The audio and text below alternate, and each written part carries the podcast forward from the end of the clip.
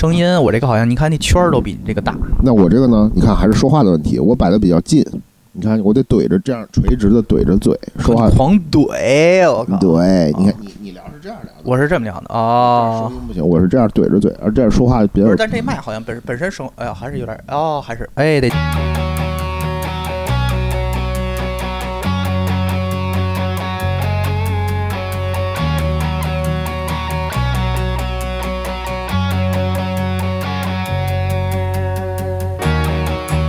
哟哟哟哟，Hello，大家好，我是你们最喜欢的播音员小范哥哥。Hello，大家好，我是南杰。呃，欢迎回来，我们又到了小哥的秘密新的一期。好久不见，确实好久没见了。我们上次见可能还是在冬季。对，反正今年法国的冬天长达七八个月。呃，好不容易到了五月份，天气稍微暖和了一点。但是这这这段话我已经说了三四次了，这是为什么呢？因为。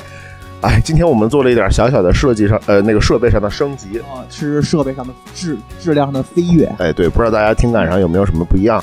呃，反正但是内容上肯定还是没什么突破。但是就是因为刚才一直在调试设备啊什么的，好不容易调好了，就说了好几遍，录了好几次。然后刚才那一次已经录了十几分钟了，后来后来突然发现没开开关，所以一直没事儿。哎，我们又重新来一遍。好吧，没关系，就随便聊聊吧。哎，那我们每一次不都是随便聊聊这种感觉吗？呃，说到了这个冬天呀，其实我还是想说一句话，就是爱对了人，冬天每天都过。好的，那下面开始征婚时间。完全没有这个必要 啊！马上到五月了。哦，不对，其实现在今天已经是五月过了好几天了。往常啊，五月都有很多假。我不太清楚说，南杰弟弟，你对你的五月有什么安排？呃，今年其实没什么安排，主要还是工作为主，录音为主。其实五月份有很多假期，是因为呢，在法国五月份有很多红日、法定节假日，像五月一号是国际劳动节，这个跟在国内是一样的。然后五月八号是二战胜利日，是二战在欧洲的胜利日。咱们小时候学的是九月份，那个是亚洲，是日本投降的日子，所以在法国过的是五月八号这个日子。然后还有五月十八号是这个耶稣的一个升天日，呃，可以让范围哥哥具体跟大家讲一讲这个圣经故事啊。我哎，完全不会啊。首先，其实我其实一直在翻找我的手机，就是我其实跟当时有一个小疑问，就是这五月八号是一战还是二战的胜利日？五月八号肯定是二战，因为一战是十一月份那次。哦，一战是十一月份结束的，二战是五月份。中国的那个日子，那那是九月吗？还是八月十五号？中国我记着彻底打完是好像是九月份吧，日军投降是是八月十五啊。呃，有待考证，有待考证。提出这些疑问，主要是告诉大家我们小哥的秘密。虽然说我们是一个胡聊的节目，对，但我们在历史的上面非常严谨，对，就非常严谨。我们只会瞎胡说，但是保真。回头跟大家确认吧，反正大家自己查，自己查百度去，百度去。主要给大家一个那个求知学问的那个，下期我们会有一个那个智力问答，再反映一下大家。反正我们问了，大家也不会回答的。对，所以接着聊。哎，五月十八号，呃，范哥哥介绍一下，就是嗨，有一小圣经故事，这是大家也都知道，这个圣经上有一个那个圣母玛利亚嘛，她不是一个外号叫处女吗？就也就是说，她保持了处女之身，然后她还生出了耶稣。然后也就那天吧，然后就相当于那个一个大天使叫 Gabriel 了，然后就过来跟他说：“哎，你怀了，说你也别不用着急，这是上帝给你的孩子，啊，好好得着吧。”就这意思，就是为了纪念这么个日子，然后哎，就来这么一天。对啊，多好呀！大天使应该每个月都来一次，通知一次。我们每个月都有一个 假期，多一天假期，所以这个假期叫例假是吗？不好意思，这这这段希望。南杰弟弟后期给掐了，哎，剪辑太累了，我现在都整段整段的直接上，不剪。哎哎，得嘞，本期结束。呜啊呜啊呜啊！被关进了监狱啊！哦，那言归正传，我来想想，那既然今年的五月南杰弟弟没有什么打算，那六七八月呢？我们主要是讲讲，就是接下来整整个一个其实比较。比较放轻松啊，chill 的这段阶段，然后你有什么打算？呃，今年夏天七八月份肯定是要去海边的。我每年都要去，不管时间长时间短，肯定要去沙滩、阳光沙滩、大海边，这是我最喜欢的休闲放松的方式。我喜欢在沙滩上把自己晒成一个烤乳猪，然后一头扎进。海水里畅游大半天，然后出来再吃点东西，我觉得这种是我最喜欢的夏日的度假方式。今年也不例外，虽然我还不知道去哪儿，但是我肯定要去一次海边。呃，然后，对，七八月份嘛，在法国其实其实就是一个很重要的夏夏季的度假的这么一个时段，就是不管有什么重要的事儿。这个呃，夏季度假都是都是很重要的，其他事都得让路，对吧？哎，大家知道法国有很多罢工啊，有很多社会运动呀，不罢了。对，有很多抗议游行啊。七八月份一来，所有人停了，都出去度假，不管你支持谁不支持谁，有什么意见，先暂停，大家都得出去玩儿，对吧？这个是很重要的。那其实从五月份开始呢，因为有很多红日。有法定节假日，大家会这个叫所谓的搭桥，就比如说周四是呃假日，然后连上这个周五大家都请假，连上周六周日就有一个四天的长周末。然后有时候周二是假日，大家会请假，周一连起来四天长周末。嗯然后像今年的五月一号和这个五月八号两天都是礼拜一，所以都是两个三天的对三天的长周末。呃，所以请假出去游玩儿都是特别合算的，也不用花费太多的年假。所以这个这个这段时期每年其实都是所谓的红五月嘛，在法国、嗯就是夏季假假期的一个前兆，一个开始还唱一些红歌来助兴，占优啊，占优，或者什么打靶归来这些，为了庆祝一下红五月的到来。哎，那个红五月歌唱比赛你参加过了吗？呃 得又没法接了，本期又结束了。那个虽然南杰弟弟五月份不出去玩，但是我不得不说，我的五月份已经安排满满满当当了。对，范伟哥哥，其实呃四月底的时候就已经去保加利亚玩了一趟，对吧？嗯详情提请听第四期。嗯请请请请请请听我们这个收费节目。对，之前在节目里范伟哥哥聊过，啊也去保加利亚，回来之后晒得满脸通红哎，一看就是去刚度过假回来。主要是羞涩，主要是羞涩。南杰弟弟比较羞涩。然后呃，下周范围哥哥要回国了，对吧？回国休假三周，去看回家看家人嗯，确实安排的比较满。那你五回来之后，其实就已经五月底六月份了。嗯，六月份上上班，七八月又是要呃度假了嘛？那、嗯，七八月份就很可惜，我应该是没有什么太大假日假期。哦，今年不休息，哎，主要是我们这个活动啊，一般只能在别人都休假的时候 才能开始干活，所以我们应该是八月份我一天假期都没有，所以就是整个的，哎，咱们说过咱们是干什么的吗？我们是什么都干，反正 我们是 Uber 司机，也是施工队，就是我们就是我们是铁路公司，所以有一些那个铁路运行它会中断在八月份，所以在这个机会我们就可以开始施施工。然后我就是脱了我的上上衣，秀出我的浑身的肌肉，然后拿出我的那个锄头，在那个铁轨上种地。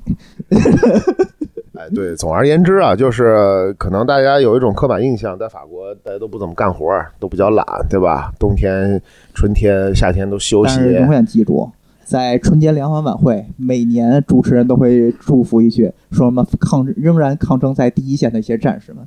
这时候，就是我和南杰弟弟。对，不光是春节的时候啊，其实很多时候我们也是比较努力、认真工作的，对吧？就不能呃像电视剧里像什么《Emily in Paris》那种，法国人不是都是十一点去上班，然后划一划一天就过了，然后整天休假。其实也也是有很多公司很多员工还是比较，当然没有国内那么卷，但是还是比较比较努力的，我们是非常努力，相当努力。对反正我早每天早上八点到，我就看谁晚到，然后就拿一小小纸记记住他，然后给他小鞋穿。对，真的是一个可怕的领导，范伟哥哥。话说回来，其实毕竟是因为这个整个这疫情嘛，毕竟我已经四年没有回国了，所以我还其实某种程度上来还挺期盼就是接下来这个三周的，有一种那个近乡情更怯的那种感觉，就是虽然我很期盼回国吧，但是就不知道为什么心中又充充充满了一丝微微的一丝恐惧。那就是因为你太久没回去了嘛，是肯定肯定有一种稍微有点脱节的这种感觉嘛。回去可能有有些新鲜事物呀，你不知道怎么去应对啊，还有亲戚朋友很久没见了，不知道聊些什么，这都很正常。主要上次回去的时候，很多相好的女生可能还是属于未婚的状态。现在一些离异啊、丧偶啊、什么孩子啊、小学小升初啊，什么这些问题都已经渐渐浮现出来了，嗯压力还是比较大。那你这个征婚的对象越来越少，不是，嗨，丧偶的和那离婚的不是又回来了吗？那今年的话，既然南杰弟弟不打算出行，我们可以聊聊之前的嘛。之前没有那么多压力，然后刚刚比如说谈恋爱的时候啊，热恋期间呀，你们肯定在五月份这个假期也已经出去过，去过很多地方玩吧？呃，确实是因为还有一个比较有意思的点，是因为我的生日是四月三十号，就是无论如何第二天都是五一嘛。就小时候在国内，然后或者后来来了法国之后，五一都是嗯休息休息日，所以四月三十号这个生日呢就可以过得特别开心。第二天至少可以休息睡懒觉。呃，而且小时候呃，现在好像是五一长假改成三天了，对吧？好像有五天，就是什么有什么搭桥啊，什么借过来啊，怎么着的？反正我记得小时候在国内上学的时候是七天长假，哎，五一七天乐，对，还有这个节目。然后当时我就特别开心，一到四月底呢，我就知道哇，我要过生日了。且一般还配一个运动会，对，有一个春季的校园运动会，然后过完生日，过完运动会，然后又是七天长假，然后偶尔学校还会组织一次春游，哎，都是在这个时候。nice。所以那段时候我是特别特别开心的，就是玩的特别嗨。然后每年过生日都特别开心。后来来法国之后呢，肯定也会就这段时间就会过完生日，一般出去旅个游啊。我为数不多的旅游经历，很多时候都是这个时候去的，就是因为五月份比较节省那个年假嘛，请假的日子，对嘛？就是大桥啊什么连上这些休息公共休息日啊，就可以少请几天假，然后多出去玩。哎，然后像我现在没有孩子的话，七八月其实是非常贵的，对吧？七八月孩子放暑假非常贵，然后相对来讲，五月份跟九月份，如果你没孩子的话，五月份跟九月九月份出行，一个是人比较少一些，一个是价格会便宜很多。呃，这两天我看国内五一长假到处都是人山人海嘛，但其实，在欧洲我觉得也差不多。七八月份夏季的时候，旺季的时候人也非常多。对，比如像巴黎这些景点，虽然巴黎呃本地人都走了，都出去度假了。外地人来了呀？对啊，就是游客全部在各个景点堆满，也是非常拥挤。然后那本地人都去外边，所以那些外面的景点啊、海滩啊什么的，都也是人山人海，也而且价格非常的贵啊。所以看情况吧，你没孩子的时候就尽量五月、九月避开七八月高峰嘛。主要是一个错峰。呃，在聊这个具体去旅行这些目的地什么之前，我想大家通过刚才南杰弟的这一段输出之后，大家可能也注意到了。南杰弟的生日刚过，但是我反正据我的了解，听众朋友们并没有什么表示，所以借此机会，我将把我们的收款码放在本期节目的最后，希望大家踊跃的捐款。这倒也还好，毕竟我才十一岁嘛，十十一岁小孩不花什么钱的。啊，我们不是说麦当劳举办一个什么盛大的生日礼生日礼会吗？麦当劳 也差不多。有贴纸，有什么薯条姐姐，什么汉堡大道什么的，麦当劳叔叔一起跟你过吗？所以在你之前五月份就去过哪里玩呢？我记着啊，好像捷克五月份去的，维也纳五月份去的。你也站在布拉格的广场上。什么在什么？我去完之后才知道有这么一首歌，我不知道是是是不是我的这个有有什么问题，居然不知道这首歌。哦，对，其实之前五月份我订了一套特别完整的行程，是去那个伊斯坦布尔，呃，是二零二零年的五月份。哎，得嘞，得，然后正好赶上那那年就整个封了，然后全部取消，呃，到现在也没有完全把那个退款还给我，很多他给了一些就是延长的那个券，但是后来也没没时间去，所以其实很可惜。本来对，二零二零年是去伊斯坦布尔，也是五月份。后来之后疫情就没有去了。疫情没有去之后，去年开解放，呃，解开开放之后，去年我去了哪儿？去年五月份哦，去年我刚来咱们公司啊，没有假期，上班来着。今年还是努力工作啊。首先啊，今年的五月，我是刚从波兰和保加利亚。这是第二次去了，然后哎，我去的地方，我每年五月都还是有一个固定旅游的这么一个这么个安排的。我们先说说我第一次旅游去了天津。哦，那是什么时候？第一次去天津是几岁啊？就是还没出生的时候，我爸妈说五一的时候他们去了趟天津。哦，你还就是你在肚子里？嗯，甚至我如果是二月份出生的话，我可能就差不多吧。哦，在天津怀的你？那还应该还是在北京怀的。没辙了，天津的听众，这个人跟天津也没什么关系。确实，确实，是天津。哎，然后还去过哪儿呢？我们还是来说说长大之后再说。哦，哦，我就是工作之后的第一次五月份选择的目的地是去了挪威。挪威的话，五月份天气冷吗？还是因为挪威本身就是你去一些城市来讲，天气就挺好的，就是有阳光啊，什么温度，你可以穿个短袖啊，或者套个长袖，一基本就够了。然后你越往上走的话，它就是基本上就很靠近北极了。它常年的时间都比较比较冷，就是温度比较低嘛，所以还是偏冷。那那它夏天呢？就是呃六七月份会会就一样啊，就是城市还是很热，然后但是六七月份真的是去北欧玩非常好的时间，就是整个天气都特别好，然后你在那里边温度它也不会很高，就是很适宜，就是很舒服。这是去年我另一个同事他七月份还是八月份，七月八月份之间去的时候给了我这么一个建议，他是开房车从法国一直开过去的，所以就是这个行程我觉得也很厉害，就是他是玩了大约一个月，哦，挪威不跨海吗？跟欧洲大陆有那什么呀，摆渡船，船对。哇塞，房车摆渡船，够拼的，哥们儿。而且其实可能不用跨海，是不是也能过去啊？那我就不知道，反正好肯定是隔着海的，要么有桥，要么有但是因为在挪威，你包括在他们本身的地方来讲的话，它是也是有很多地方需要。对，这也是我在挪威的时候第一次，就是把车开到一个船上，然后那个船给你送过去。我觉得这个经历当时还觉得很很新鲜，主要是因为很新鲜这么一个过程。然后第二年去了美国，第三年去了去了哪儿？去了西班牙，然后去了科西嘉。哟，来就是这个节奏。我刚刚调整了一下麦克风的姿势，哎，那个，所以情不自禁的开始说起了说唱。说唱放到后后面两期聊啊，我们会聊的，大家别着急我们。是主要是为了蹭热度。哎，对，蹭热度，毕竟作为两个草根 rapper，哎，到时候再给大家在节目里头放一放我们的作品，这样就彻底没什么粉丝了。那个五十多首的 mixtape 呀，不是也是出来了？我们的目目，我们的那个这个专辑的名字叫《唐诗三百首》，二分上和下，所以还得再录一百首。OK，五月份其实对吧，就是很快乐的一个月份。那六月份回来要工作一下，七八月这个暑假，我感觉好像七八月全世界人民都在休息，啊，对不对？确实，因为七八月份有的地方真的很热，我觉得其实很难去专注工作。对，就是南半球我不知道啊，北半球肯定大家都是暑假嘛，学生放假，那很多人也要去休年假。今年，今年，哎，对了，今年你有什么安排啊？七八月份？七月份，七月份反正十三号之前肯定没什么太多安排啊，就是基本上还是要专注工作。啊，对你刚才说了，今年是主要是工作为主，但是你是一点儿都不出去玩儿这个有些东西不太方便讲。啊，懂了。啊对，对，其实七月十四号是法国的国庆节啊，这个其实好像今年也是一个长周末，好像是也是一个搭桥的休息，一周五吧，今年是周五，周五是吧？啊，那就是一个三天的长周末。所以我就每年圣那个国庆节会有一个固定的节目，就是在家里看烟火。啊，对，因为范围哥哥家可以直接看到铁塔，直接看到烟火。毕竟电视嘛，每个人家里都应该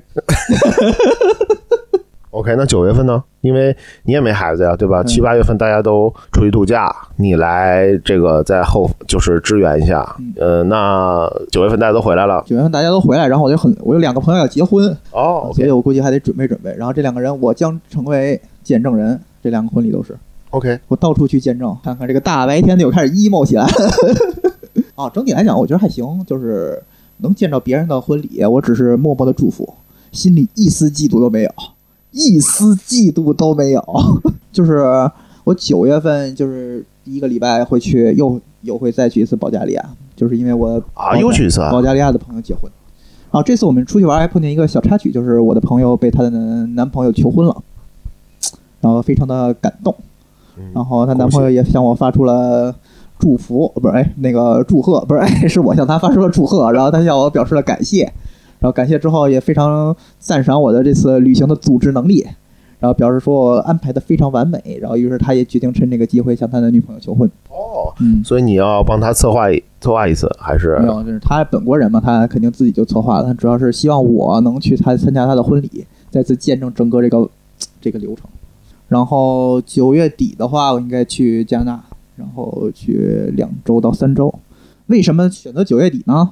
九月底去加拿大？呃，那跟天气也没什么关系了。主要是便宜，哦，九月底才便宜下来，九九其月实就是应该是最后一个时间去能去玩儿，剩下的时间你想到了冬天那边就应该是没有什么太多机会去了，就是没什么很多地方会受阻，比如开始下雪啊，十月份、十一月份。OK，然后该玩儿那些人，什么八八九月份应该八九月份初啊什么的，已经玩玩的差不多了，反正是。哦，所以九月底是一个，另外一个就是一般那段时那那段时间就是 Apple 会发新产品，哦，加拿大比较便宜，你想去采购一波？OK，采购一明白。加拿大九月份大概是一个什么什么气温啊？你去哪哪儿加拿大我是先飞纽约，？OK 然后从纽约开车开到就是那湖湖区嘛，相当于，OK，然后一直往上开，开到中部，开到那个 Alberta 一个地方叫 Calgary，不对，Calgary，然后这个地方，然后去我有一个朋友在那儿，我去他家蹭蹭蹭房子住，OK，那你一个人去啊？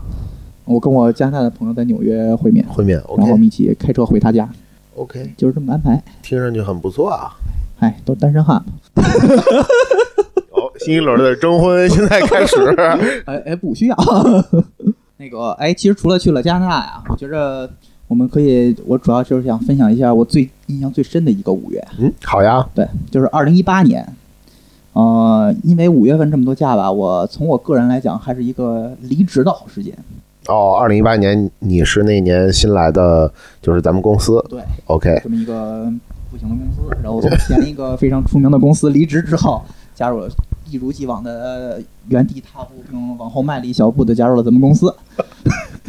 然后五月份就闲呀，就是也没啥。然后因为前一个公司离职，你还有点小小破钱，我这人是存不住钱的，所以我就想赶紧把这钱花了，然后就选择去了三个地方，哎，四个地方，都是在五月份。都是在五月份。哦，一个月去四个地方，那你这真的是黄金五月份。啊，非常黄金，golden。然后我是印象非常深，我是四月三十号离职，然后六月一号入职，说整整的是完美的一个五月份。我是在在巴黎就待了一两天，休息了一下，OK，剩下的时间都一直在飞。首先啊，我是五月刚开始，我去了一趟 New York，哦，哟，回了趟老家。哎，回了趟老家，嗯嗯，嗨，就是老家的东边，毕竟我是西海岸嘛，我玩的就是西海岸。我不是说过，那那是你第一次去纽约吗嗯是？OK，人生中第一次去去了纽约。我们毕竟 UCLA 附小，当时就看不起什么哈佛附小的一些人嘛，啊，什么小时候的一些什么数学比赛也都是那个哈佛附小的人来西海岸参加，所以我们都是主场作战，所以就痛扁他们。然后哎，就这么第一次去了纽约。其实纽约我我不太清楚你啊，就是从小的时候通过一些什么影视节目啊什么的，其实对于幼小的心灵来讲，你对它其实有一个憧憬和展望。有一点儿，毕竟是巴黎的第二十一区嘛。确实是这样的，在那里边基本上就可以说法语，哦，真的啊？有很多人说法语，就是大部分人都说。但是我那个西海岸说的更多。西海岸西语肯定是畅通无阻嘛，西班牙语。我个人感觉，在那个 San Francisco 和纽约来讲，这种地方你到处都能听见法语。OK，对我觉得还挺，对于我来讲还是比较比较震惊，稍微有点震惊。但是、啊当然 San Francisco 中文你说的可可以更随便一点。，中文更舒服。对对对，但是就整个这个经历就非常好，因为我所有的这个五月份这个假期，除了最后一个是跟我两个朋友一起去外，其他都是我一个人的旅行。OK，那所以对于我来讲，就整个五月的这个安排就非常的放松，我也没有什么太多安排。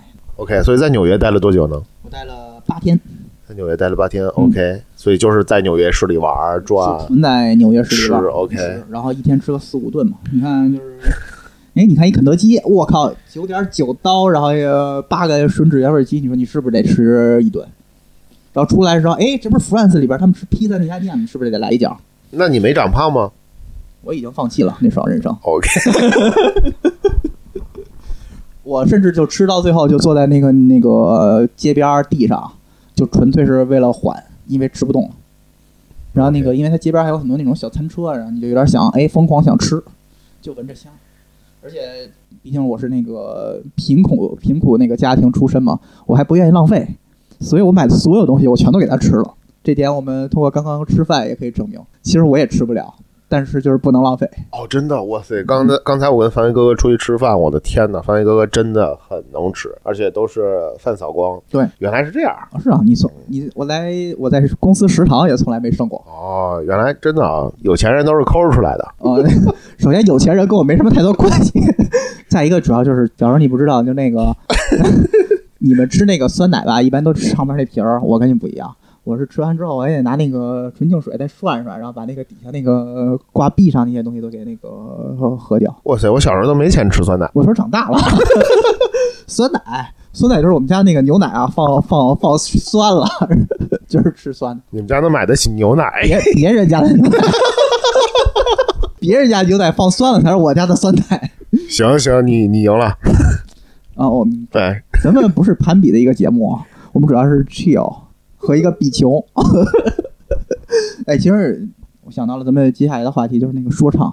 你看那个说唱里边，大家都说什么你穿这那什么，你说就没有一个说唱歌手跟人比穷？呃，好像确实没有。是啊，你说天天他们说什么什么来自 ghetto，然后什么穿着兰博基尼，什么搂着你的蜜，什么都是这种话，你就没有一个人什么我住在什么那个纽约的顶楼，然后吃着酸奶，别人家剩的酸奶捡着什么破烂，然后这些跟这种说唱，你说咱写一个词是不是特别牛？我觉得是。我觉得人生就得另辟蹊径。对，大家可以期待一下。对，毕竟我们真的是两个 rapper。富人区的平民，跟他们不一样。他他们都说他们来自 ghetto 的什么诗人啊、富翁，我们正好相反，我们就是住在富人区的真穷人。牛牛逼！对，然后去了纽约之后，我就感觉这个世界真的不太适合我，因为都太有钱了。纽约不太适合你。